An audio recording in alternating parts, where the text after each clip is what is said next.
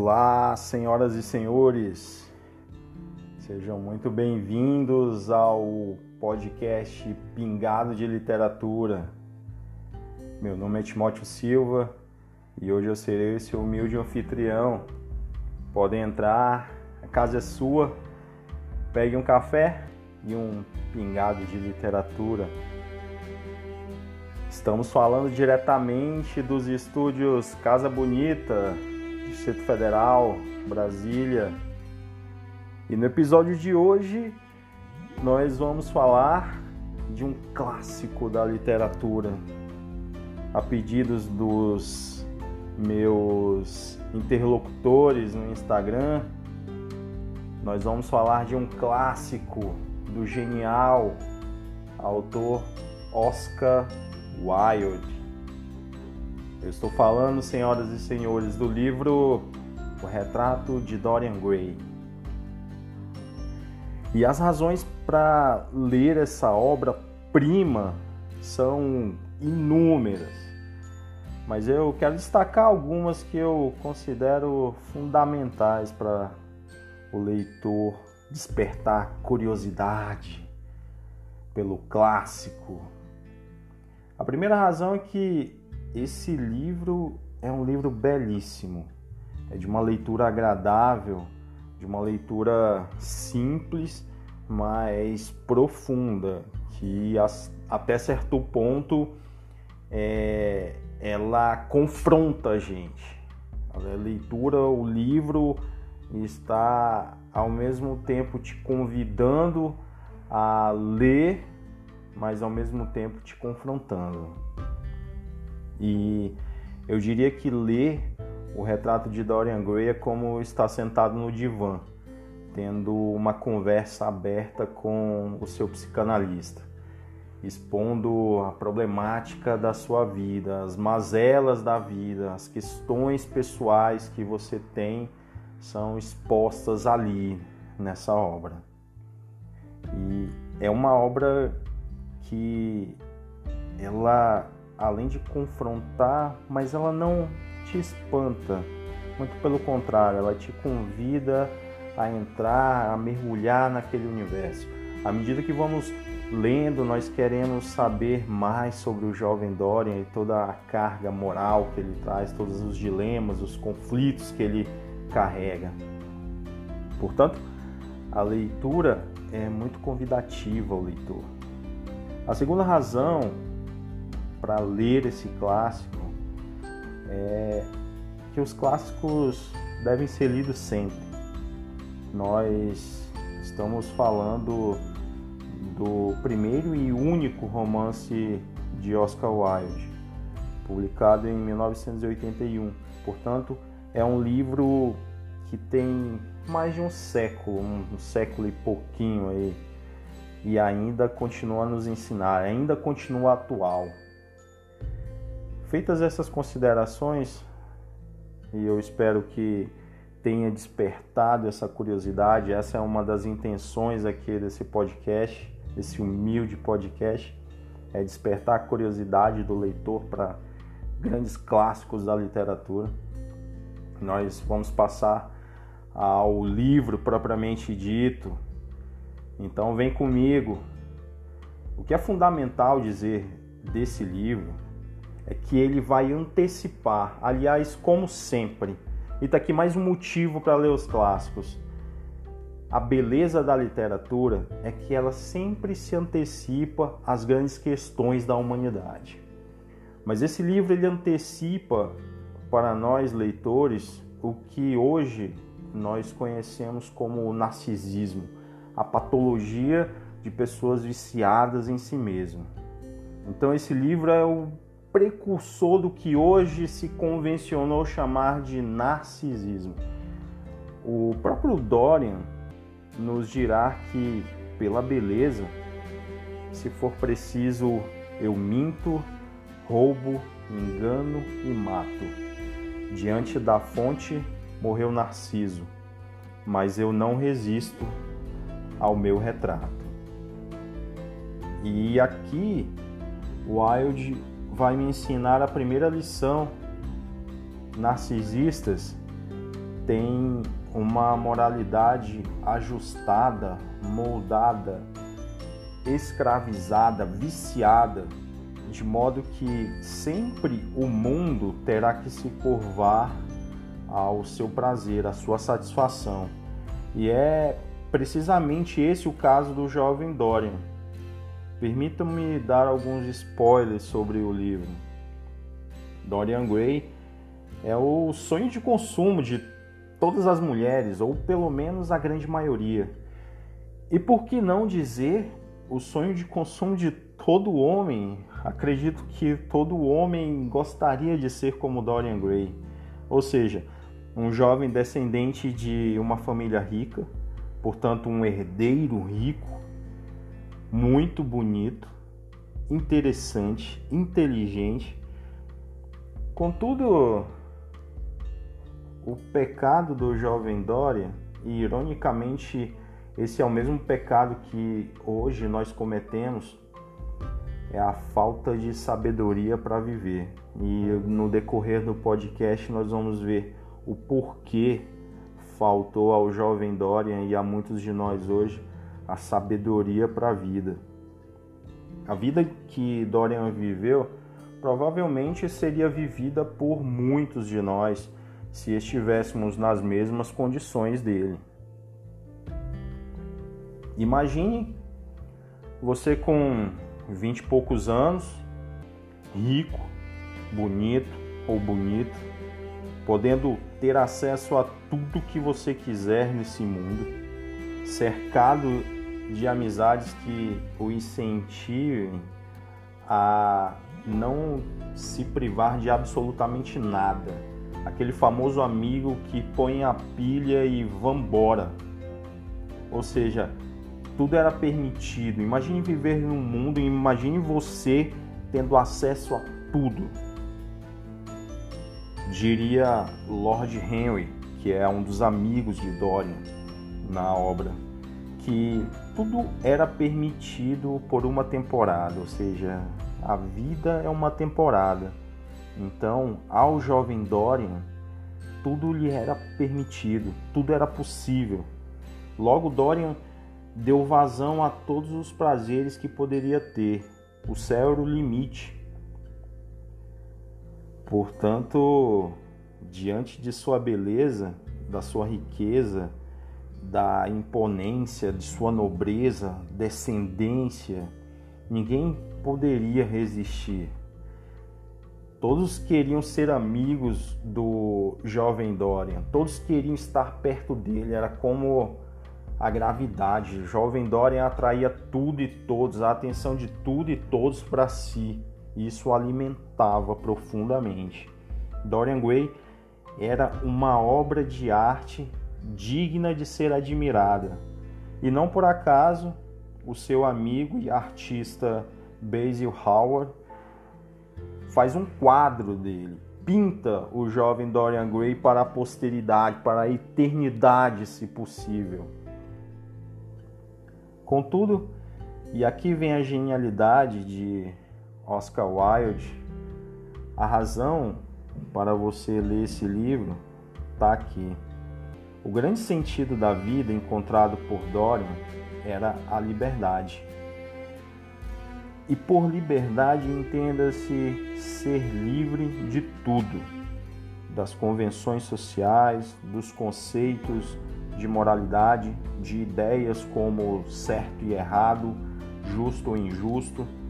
A liberdade era o seu valor e ele viveria essa liberdade até as últimas consequências, como de fato o fez. Não vou dizer o final do livro, mas o jovem Dorian tem um final nessa esteira de liberdade suprema bastante trágico.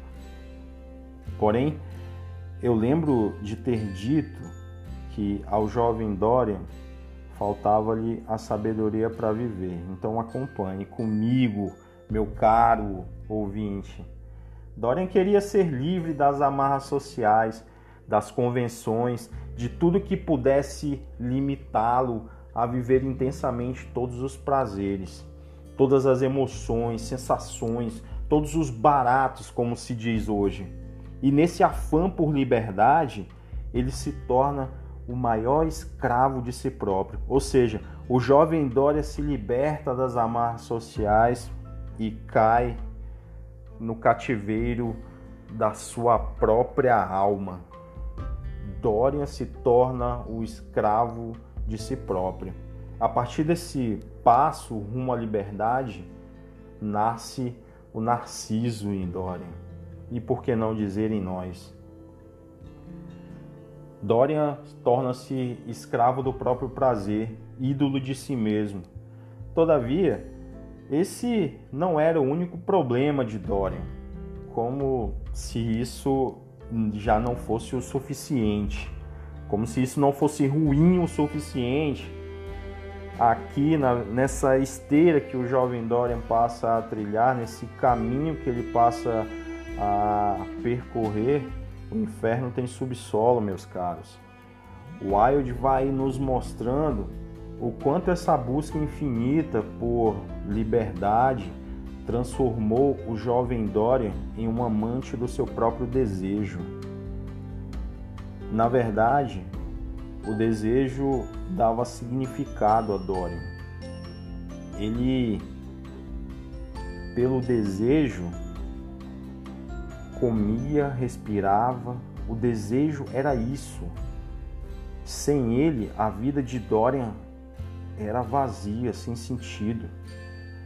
E como um viciado em droga que cada vez que usa se satisfaz por um momento, mas a satisfação imediatamente dá lugar a um novo desejo e assim sucessivamente, o que o faz procurar uma nova dose e assim por diante, de modo que nunca estará satisfeito, nunca será o bastante.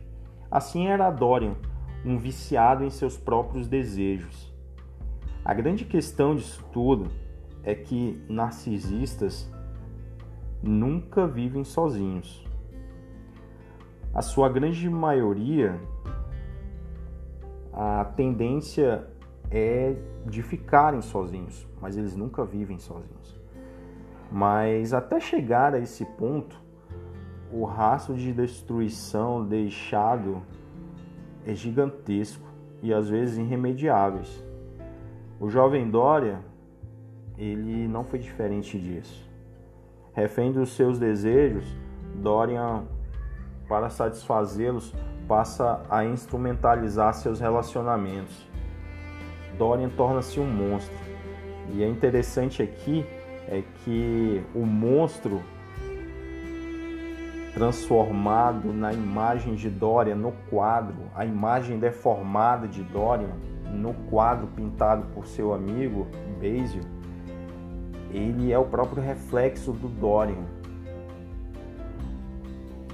Todas as pessoas que convivem com Dorian não são pessoas para ele, são meios para um fim e logo serão descartadas. Um exemplo trazido por Wilde foi a própria namorada de Dorian, Sibyl Vane, uma moça pobre que trabalhava como atriz em um teatro e como a maioria das garotas sonhavam com um casamento feliz, alguém, um homem que a fizesse feliz. E ao conhecer o jovem Dorian, a qual ela mesmo chamava de príncipe, devido à sua estonteante beleza, capital estético elevadíssimo, ela achou que a vida a tinha presenteado.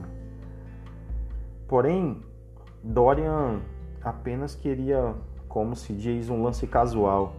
Não queria um futuro com uma menina pobre, atriz mediana, sem grandes ambições na vida, de uma realidade muito distante da sua. É interessante que isso tem uma relação muito próxima. Aqui a ficção ela caminha muito paralela à realidade. Já tiveram ou um relacionamento assim ou conhecem um caso assim? De um homem que se mostra aparentemente bem intencionado, mas que logo dá sinais de pura canalice.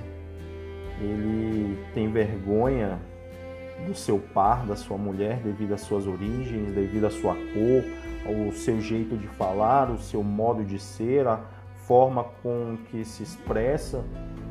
Ele tem vergonha de apresentar aos amigos, à família, de apenas a encontrar às escondidas e apenas quando quer se satisfazer, de querer mudar a mulher a fim de que ela minimamente esteja à altura dele. Ele diminui tanto essa mulher de forma que ela internalize a ideia de que deve fazer tudo e se submeter a todo absurdo, de maneira que assim ela venha a merecer estar ao lado desse homem. Já esbarraram com esse tipinho? Esse era Dorian Gray. Contudo, eu acho que a ficção nesse caso se aproxima muito da realidade. Mas daí alguém poderá questionar: tá bom, é legal a história, gostei. Você me contou essa história toda mas afinal, o que que isso tem a ver comigo? Então, eis que te digo, pequeno gafanhoto, tem a ver absolutamente tudo. Oscar Wilde vai nos ensinar que quando damos lugar ao narciso que habita em nós, e não se enganem, meus caros, dentro de cada um mora um narciso quando damos lugar aos desejos e só obedecemos a eles, passamos então a lidar com o mundo de forma instrumental. O outro, para nós, não passa de um mero instrumento de prazer. Nosso narciso precisa ser satisfeito e ele não se importa de mentir, roubar, enganar, trair, coisificar, agredir, desde que o nosso prazer seja alcançado. Se alguém tem dúvidas disso, olhar ao redor pode ser esclarecedor. Alguém em sã consciência pode dizer que não vivemos em uma sociedade mergulhada no narcisismo? Que para onde olhamos, só o que vemos são pessoas usando outras pessoas como meios para obter prazer. Esse prazer ele pode ser traduzido por fama, por dinheiro, poder, relacionamentos abusivos, qualquer forma de prazer. Não pode acaso até mesmo o próprio amor ele foi instrumentalizado.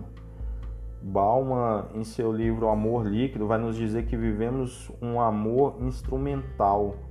As pessoas lidam nos relacionamentos umas com as outras através de um utilitarismo, uma maximização de prazer, e o outro é um instrumento de se obter prazer. Não por acaso relacionamentos se desfazem como líquido.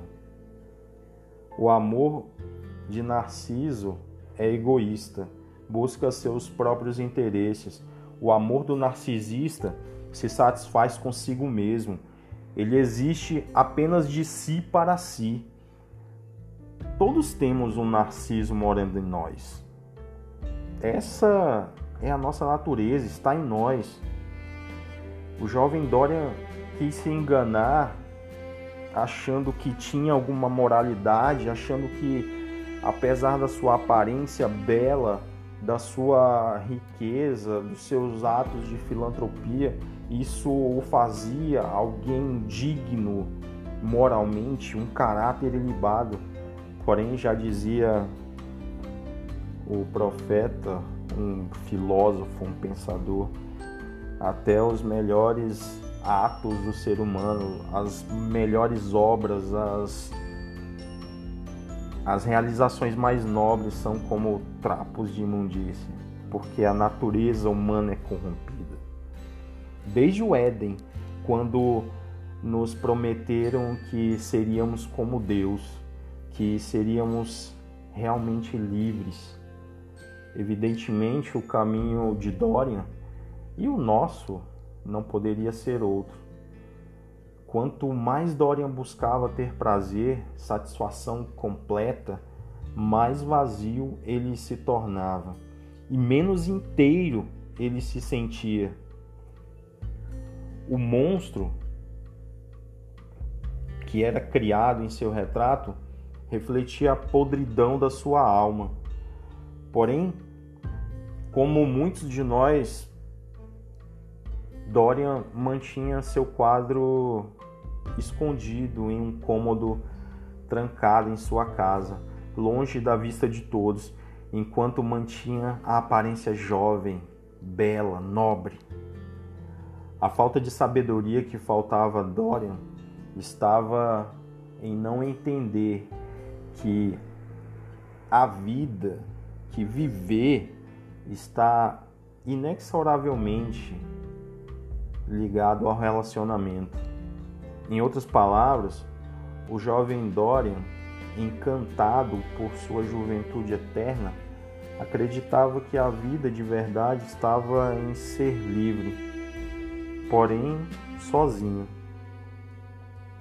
Nessa, eu fico com Camões, que vai me dizer que o amor é querer estar preso por vontade, é servir a quem vence o vencedor, é ter com quem nos mata lealdade. Dória não entendeu isso, não compreendeu que o sentido da vida está no compartilhar ao invés de reter. A vida se manifesta no partir do pão, na doação, na entrega, no amar. Então, uma vida de narcisista é uma vida absolutamente oposta. O narcisista jamais entenderá isso. O narcisista é um insatisfeito por natureza, porque nada no mundo será capaz de agradá-lo. Tente se relacionar com um narcisista e veja o que acontece. Você se esgotará e Narciso não será satisfeito. É um buraco sem fundo. Dorian acreditava que a sua juventude seria uma espécie de passe livre para a felicidade, para uma vida completa, sem impedimentos, sem compromissos, a não ser consigo mesmo. Nada de novo embaixo do céu, apenas a velha questão da juventude rebelde sem causa. Não à toa, liberdade é sempre associada à juventude, como um refrão de uma música que se repete a cada estrofe.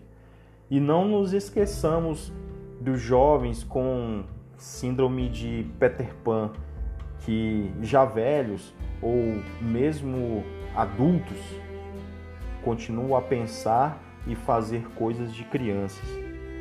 Não é por acaso que a nossa sociedade é uma versão infantilizada de um mundo decaído. Em um mundo onde envelhecer é visto como um pecado, como um leproso que deve ser afastado do convívio social, queremos afastar a velhice das nossas vidas. Nós abrimos a porta para Narciso quando cultuamos a nossa beleza e desprezamos a nossa essência. E hoje, esse é o imperativo social. Priorizamos a aparência, a essência. Até mesmo ao buscar um amor, nossa busca é egoísta, pois consideramos a beleza no outro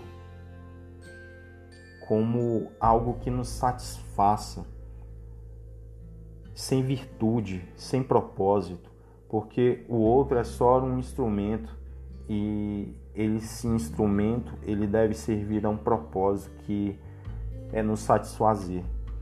Quantas pessoas conhecemos que entram e saem de relacionamentos porque simplesmente acordam um dia e percebem que aquela pessoa envelheceu, aquela pessoa não o agrada mais. Envelhecer ao lado de alguém não é para narcisistas, porque o narciso busca um prazer imediato, rápido e só por um momento. Uma noite nada mais, já diria a música. Eu aprendi com Wild que relacionamentos que valem a pena são construídos com muito trabalho, com entrega, com compromisso. Eles não nascem de um dia para o outro.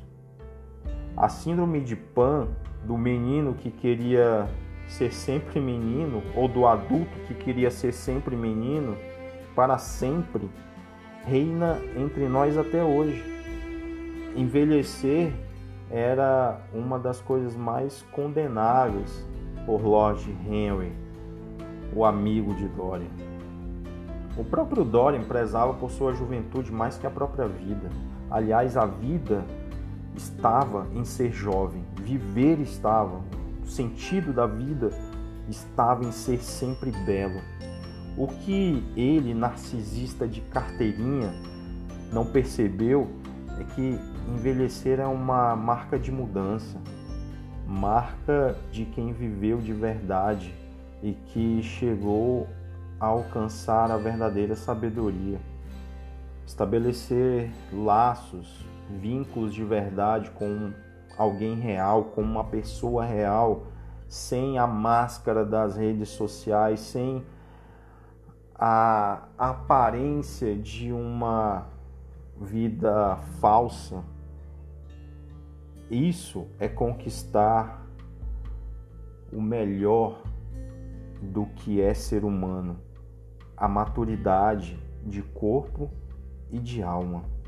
Por fim, eu termino esse podcast com uma história que já dura milênios, mas que parece tão atual, tão viva e muito relevante para o que a gente entende hoje como pessoa companheira para a vida, pessoa com quem nós queremos caminhar.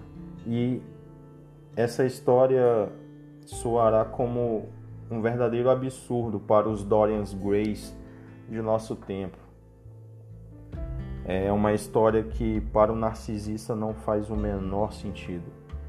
Eu estou falando de Ulisses e Penélope, contada a nós por Homero na sua obra A Odisseia. Então, vem comigo e presta atenção nessa sacada que vai impressionar você. Ulisses era o rei de Ítaca. Ítaca é uma cidade da Grécia. Casado com Penélope. Ulisses era um herói. Ele lutou na guerra de Troia ao lado de Aquiles e dos Mirbidões. O privilegiado por um, uma mente brilhante, foi o idealizador do famoso cavalo de Troia. Ulisses caiu na desgraça dos deuses, por isso ele foi castigado por Poseidon, imperador dos oceanos, a vagar sem fim, sem destino pelos sete mares, de modo que ele jamais regressaria para sua amada Ítaca e sua bela Penélope. Ulisses, navegante, errante pelos oceanos, ele enfim chega a uma ilha. E essa ilha era governada por uma deusa chamada Joelma. Brincadeira, gente, Calipso. Calipso era o nome dessa deusa que governava essa ilha. E nessa ilha, Ulisses e seus marinheiros encontraram tudo que alguém possa desejar. Era uma ilha habitada por ninfas. Imagine dezenas ou centenas de mulheres como Isis Valverde, como Maria Rui Barbosa, Maria Fernanda Cândido, Thaís Araújo. Imagine centenas de mulheres assim, lindas, correndo nas areias brancas de um paraíso. Porém, Homero vai nos contar que Ulisses, tendo um paraíso ao seu dispor, todas as noites ele ia caminhar na praia e, e chorava de saudades da sua amada Penélope. Eu não sei se você está me entendendo, mas o cara tinha uma deusa, ele, ele namorava uma deusa. Essa deusa ofereceu a Ulisses a imortalidade. Ele seria sempre belo, sempre jovem, sempre viril.